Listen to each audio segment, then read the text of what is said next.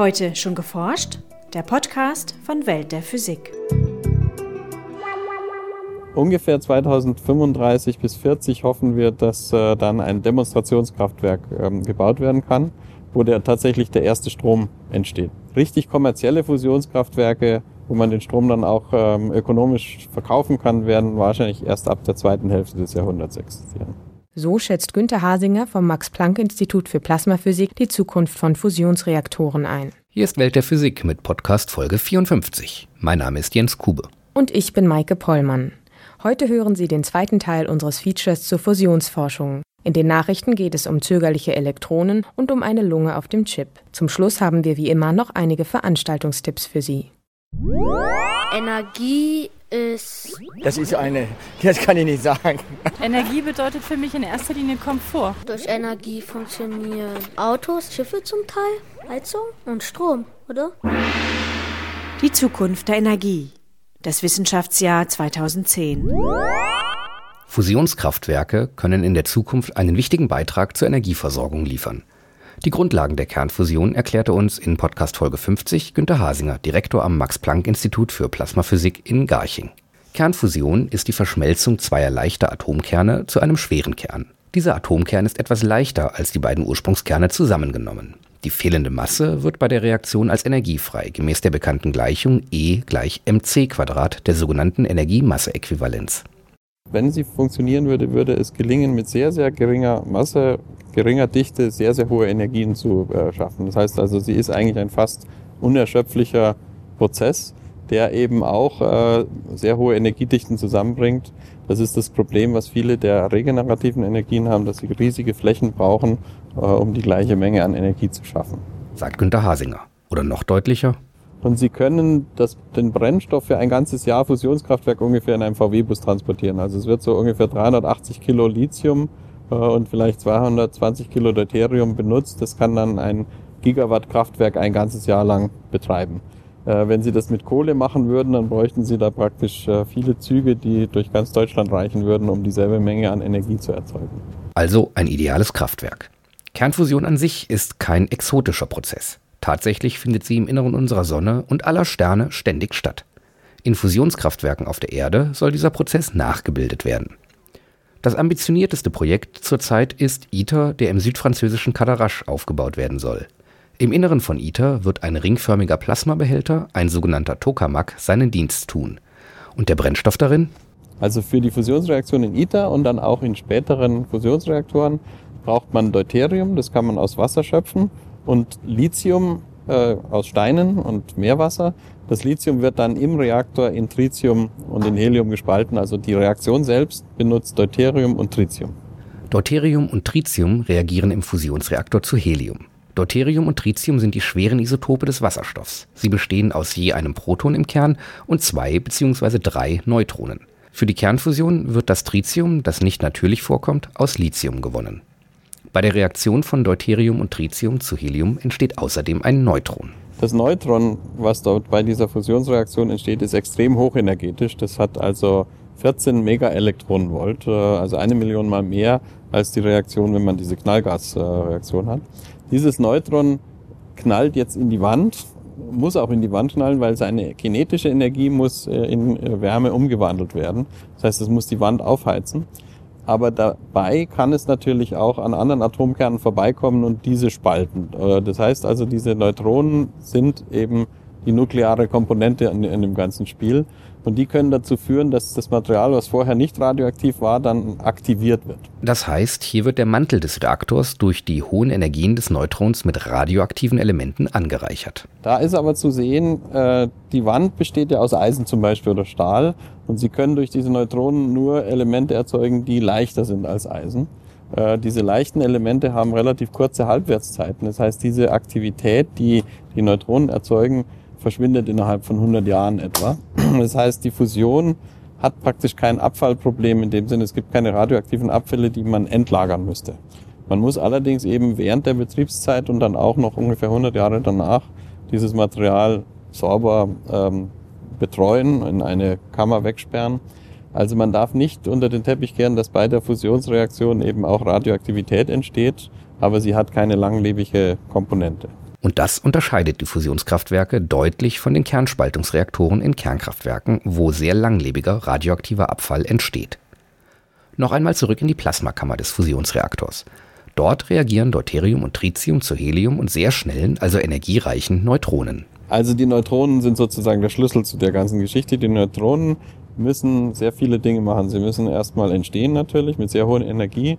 Dann wird die kinetische Energie abgebremst. Dadurch entsteht Wärme. Wir gehen davon aus, dass diese Wände bei ungefähr 500 Grad betrieben werden. Und diese, mit diesen 500 Grad kann man zum Beispiel flüssiges Helium erhitzen. Äh, und dies dann mit einem Wärmetauscher zum Beispiel äh, macht dann Dampf. Äh, und dieser Dampf betreibt eine Turbine, genauso wie bei jedem Kohle- oder Kernkraftwerk. Der Abtransport der Energie aus dem Plasma heraus, das ist eine der großen technologischen Herausforderungen. Die Wand des Fusionsreaktors ist nicht einfach nur ein Stahlmantel, der das Plasma in seinem Inneren halten muss. In diesem Mantelmaterial, was also direkt neben dem Plasma ist, gibt es dann Kapillarröhren. Durch die muss also einerseits flüssiges Lithium durchfließen, es muss flüssiges Blei durchfließen, um die Neutronen zu äh, moderieren. Äh, und äh, es wird dann auf der Außenschicht wahrscheinlich auch flüssiges Helium durchfließen, was dann die Temperatur nach außen trägt. Also dieses Mantel, dieses, was wir Blanket nennen, also das Mantelmaterial, ist ein hochkomplexes Gerät. Das ist eigentlich das, wo die wirkliche Technik des Fusionskraftwerks später drin steckt. Und wann ist es endlich soweit, dass wir Fusionsstrom aus der Steckdose bekommen? Äh, wir bauen ja im Moment Wendelstein 7X, äh, der soll 2014 äh, sein erstes Plasma haben und dann bis 2019 etwa bis auf seine volle Ausbaustufe ausgebaut sein. Etwa 2019 soll ITER starten und wird dann bis etwa 2026 sein wichtigstes Experiment machen, wo etwa 500 Megawatt entstehen. Das ist also schon ein richtiges ähm, Kraftwerkspaket da, aber es entsteht noch kein Strom. Ungefähr 2035 bis 40 hoffen wir, dass äh, dann ein Demonstrationskraftwerk ähm, gebaut werden kann, wo der tatsächlich der erste Strom entsteht. Also wenn man das als Meilenstein benutzt, dann sind es noch 25 bis 30 äh, Jahre. Richtig kommerzielle Fusionskraftwerke, wo man den Strom dann auch ähm, ökonomisch verkaufen kann, werden wahrscheinlich erst ab der zweiten Hälfte des Jahrhunderts existieren. Soweit Günter Hasinger.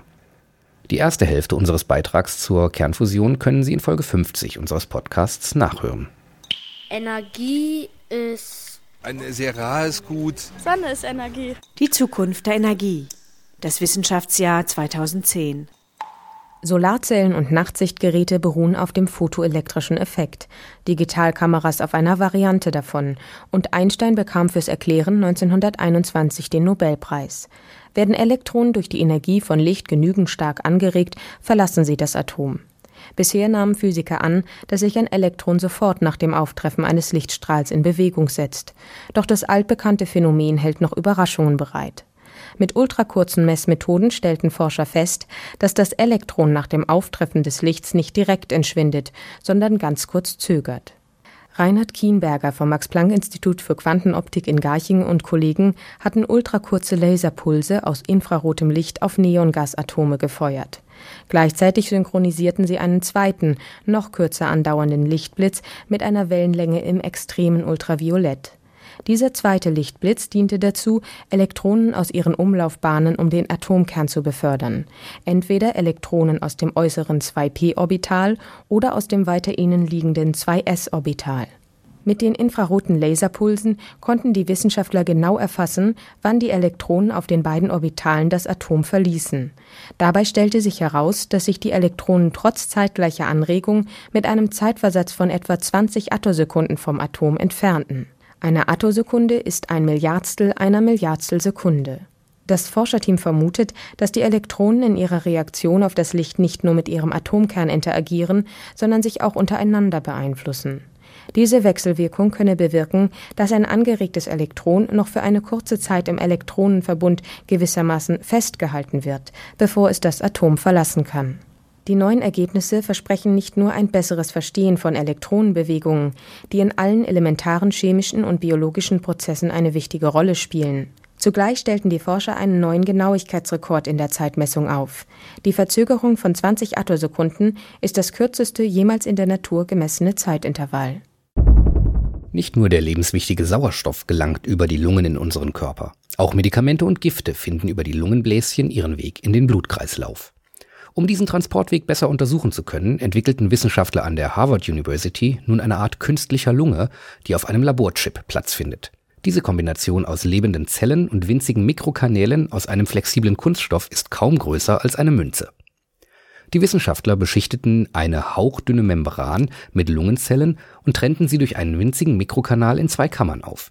Über ein Vakuum in angrenzenden Mikrokanälen ließ sich die Membran auf Wunsch strecken, um die Atmungsbewegung in natürlichen Lungenbläschen nachzustellen.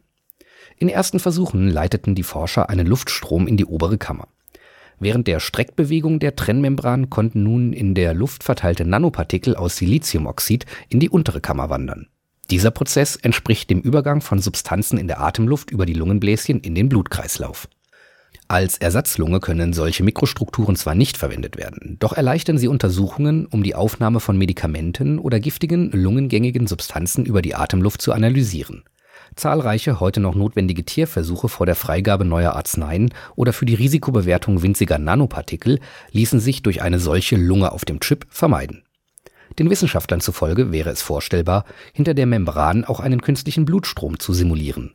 Damit könnte der Weg aus der Atemluft bis in den Blutkreislauf dann komplett nachgestellt werden. Und nun zu unseren Veranstaltungshinweisen. In der Reihe Physik am Samstag machen Wissenschaftler des Karlsruher Instituts für Technologie komplexe Fachthemen der breiten Öffentlichkeit verständlich. Am 3. Juli geht es um das Thema kleiner als Nano, Chips aus dem Reagenzglas. Vortragen wird Ferdinand Evers von der Uni Karlsruhe. Am 3.7. von 10 bis 11.30 Uhr im Gäde-Hörsaal am Campus Süd des Karlsruher Instituts für Technologie. Die MS Wissenschaft, ein Binnenfrachtschiff voll beladen mit Exponaten zum Thema Zukunft der Energie, hat gerade die Hansestadt Hamburg verlassen. Projektleiterin Beate Langholf verrät, in welchen Städten das Schiff im Zeitraum vom 2. bis zum 11. Juli anlegen wird.